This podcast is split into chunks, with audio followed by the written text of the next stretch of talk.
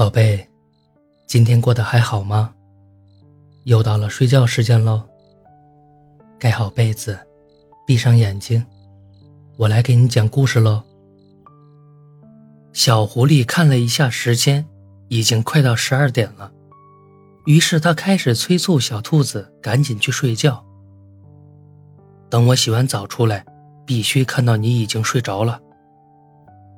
可能是害怕小兔子不听话。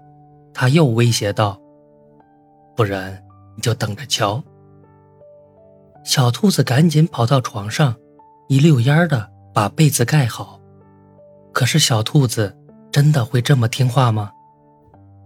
在小狐狸走进浴室后，小兔子的小脑袋就从被子里探了出来，随后又从沙发上找到了自己的手机，趁着小狐狸还没出来，偷偷的玩了起来。臭狐狸，让你凶我！哎，我就是玩儿。小兔子边玩边撅着嘴巴嘟囔，也只有小狐狸不在的时候，它才敢这么说。没过多久，浴室里流水的声音和小狐狸唱歌的声音戛然而止。小兔子知道是小狐狸洗完了澡，准备出来了。它迅速关掉手机。装作已经睡着的样子，小狐狸轻声地走了过来，坐在床沿，动作极其小心地帮小兔子把露在外面的小爪子藏进被子里。哼，臭狐狸，怎么平时不见你这么温柔？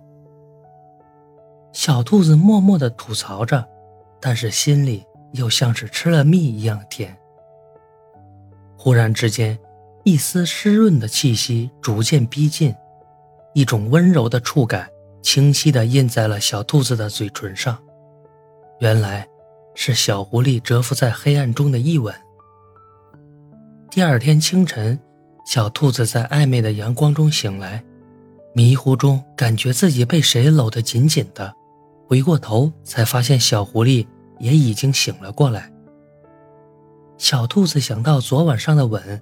脸颊开始发烫，他问小狐狸：“你昨天是不是亲我了？”